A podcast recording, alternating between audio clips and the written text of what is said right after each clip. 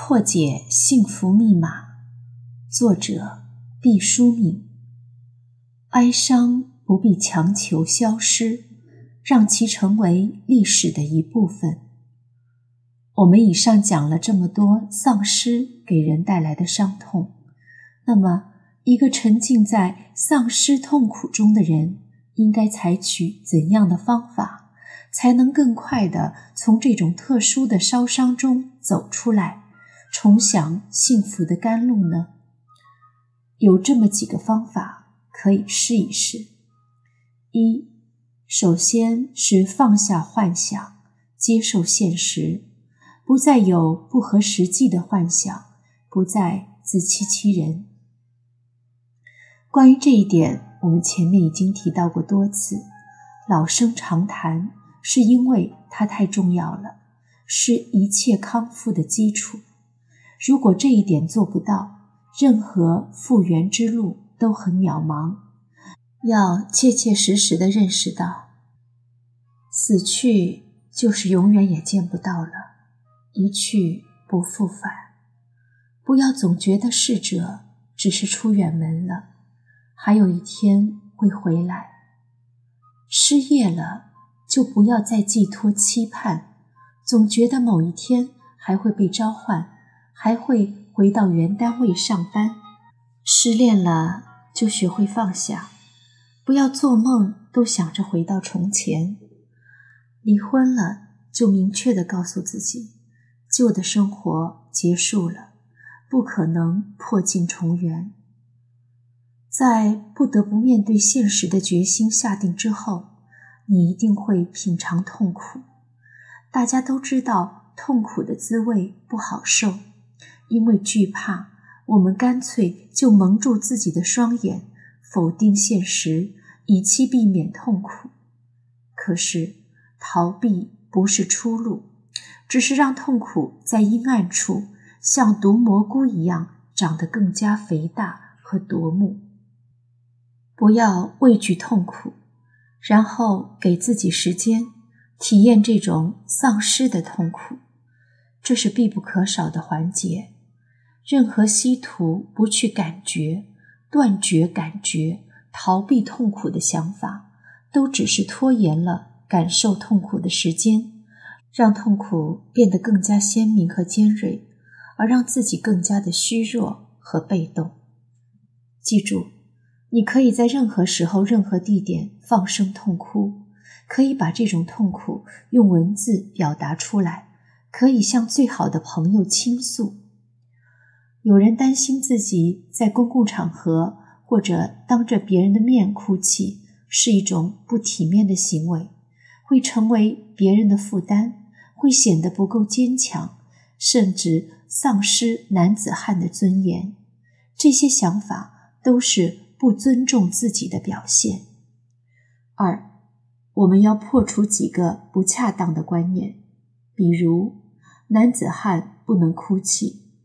我们在路上常常可以看到这样的情形：一个小男孩摔倒了，嘴角咧着，刚想哭，妈妈走过来说：“勇敢点，不要哭，你是个小小的男子汉呢。”小男孩就抽噎着，把眼泪憋在眼眶里了。咱们中国人有“男儿有泪不轻弹”的说法，其实它也包含着男儿也是可以有泪的。可以哭泣的意思，只是要有充分的理由。一个人遭受重大的丧失，这就是理由。就算在别人的眼里，这理由不重大，但只要你觉得有必要，就可以哭泣。有一句话叫做“走自己的路，让别人说去吧”，我们在这里稍稍改动一下，叫做“流自己的泪”。让别人说去吧，同时也要尊重眼泪，不要从小就不让孩子哭，把哭泣和软弱画上等号。你可以一边哭一边坚强。哭泣是人类的正常情感表达的一部分，值得尊重，值得发扬。当然了，并不是号召大家遇到什么事儿想不开就哭天抹泪。而是针对哭是不体面、不刚强的谬误来一个拨乱反正。其实倾诉是非常重要的，独自哭泣和沉思固然在哀伤中必不可少，而当着他人的落泪和诉说，对释放心灵的重压有着异乎寻常的疗效。所以你要学会倾诉，不过也要注意。仅有眼泪是不够的，还要有升华。要明白这些眼泪的意义，要在诉说中不断有所解脱和提高。比如祥林嫂的诉说中，就包含有对自我的谴责，因为她总以为只有冬天下雪的时候才有狼，不知道春天狼也会出来。有对孩子的怀念。因为阿毛非常乖，还有对那个悲惨场景的回忆，因为草丛中阿毛的五脏都被掏空了。正是这样一幕又一幕的回忆中，祥林嫂才艰难地挣扎着活了下来。这是值得鼓励的方式。最后杀死了祥林嫂的是万恶的封建礼教，是他捐了门槛。也数不清罪恶的可怕舆论。要鼓励祥林嫂式的表达方式，只是不能随便找到个人就倾诉，要讲究方式方法，当然也要注重地点场合。倾倒苦水，如果对方不理解，来个冷面相对，也许会让原本就滴血的心受到更深的鞭挞。这就要建设起自己的支持系统。莎士比亚在他的著名悲剧《麦克白》之中，借麦克白之口说出这样的话：“说出你的悲伤吧，没说出来的悲伤将摧毁你那过度疲惫的心，使它破碎。”不管我们如何评价麦克白，这句话实在是精辟入理的。三，悲伤的表白毫无疑问是必要的。不过事情总是两方面的，有人要倾诉，有人就要倾听。在我们的一生中，表达的时候很可能没有倾听的时候多。那么，作为一个好的倾听者，有什么需要注意的地方呢？大家普遍的一个想法是：你哀伤。可以找我倾诉，谢谢你的信任，我很愿意陪伴你走过沼泽。不过你的表达要适可而止，不能太激烈，要不然我也受不了。这个想法有商榷的必要，没有什么固定的模式和规定的时间来约束人们表达伤悲。就像我们不能规定人一天之内微笑多少次是相宜的，我们也无法规定丧失的悲伤应该怎样表达才是适当的。只有透彻地表达了丧失之痛，如同发麻疹，疹子出透了，才能比较有效地排解悲伤，比较快的复原。在这种时候，任何不恰当的比较都会干扰。悲伤的过程，作为一个倾听者，有些话是不合适的。让我举几个例子，比如，不要说“你看人家某某比你还惨呢，现在不是好好的吗？”因为悲伤是不能比较的。再比如，不要对丧失了孩子的父母说：“你还年轻，还可以再生一个孩子吗？”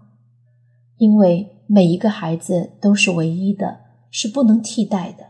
你这样说了，本意是好的，甚至将来这对夫妇正是依靠这个方法走出悲哀，正是自己的责任。但是在悲痛宣泄的过程中，你不能这样说。面对失恋而痛不欲生的人，我们最常用的开导之词就是：“嗨。”你吹了的那个对象有什么了不起？我们早就看出他不怎么样了。不要这么无精打采的，这事儿就包在我们身上了。咱发动群众，一定给你介绍一个新的、更好的保险，比这个人强。要知道，那些为失恋而垂头丧气、耿耿于怀的人，其实绝大多数并不是怀疑自己找不到对象了，而是陷入了强烈的疑惑和自卑中。他们会觉得这是人生的一次失败。是自己不够完美，是迷迷之中受到了命运的捉弄。上面列举的那些劝解，简直就是给感冒头疼的病人开了止泻的药，完全不对路子。面对失业的人，你不要说这份工作丢了就丢了，咱们再找更好的，反正你也不会马上饿死，不值得这么痛苦。塞翁失马，焉知非福？旧的不去，新的不来嘛。当事人的闷闷不乐，并不只是局限在金钱和生活方面，而是觉得失业有损于尊严。当悲伤没有宣泄的时候，这些话于事无补，有的时候还适得其反。在走过了面对真实。和宣泄情绪之后，我们就向新生迈进了。你除了要适应变化了的环境，学会在新的环境里生存下来之外，还要为悲伤在自己心里找到一个安放的位置，并向他友好的就此道别。前面已经提到过，不要在悲伤没有处理完成的时候。做出任何改变生活状态的重大决定，这一点在相当长的时间内都要提醒自己。有的人刚刚从一次失败的婚姻中走出，因为害怕孤独，就匆匆走进另一场婚姻，以悲剧开始，又以悲剧结束。失业了，因为害怕那种被主流社会抛弃的感觉。就立刻找到另外一份工作，贸然投入，之后才发现根本不适合自己。不要以为反正到了人生谷底，往哪里走都是上坡。无论何时，这一类的决定都要从容做出，不可慌张。四，注意不要让悲伤变成慢性化，也不要让它。以伪装的形式出现，这一点说起来有点难以捉摸，其实都是有线索可循的。悲伤慢性化可能有以下的表现：在以后的生活中，看似无关的小事情，却可引发强烈的悲伤反应。在这方面，人也像狗一样，会不自觉地去舔自己的伤口。每当触及类似的话题，就赶快躲避，害怕触景伤情。生活中开始出现很多的禁忌，只要不小心碰触了，就会长久的陷入回忆中，难以自拔等等。不要把悲伤的骨骸永远存放在记忆的衣橱里，一打开柜门就散落一地。发出隐隐闪光，要把它打包放在记忆的深处，心里的安静也要渐次完成，不必急的哀伤，不必强求消失，只是成为我们历史的一部分。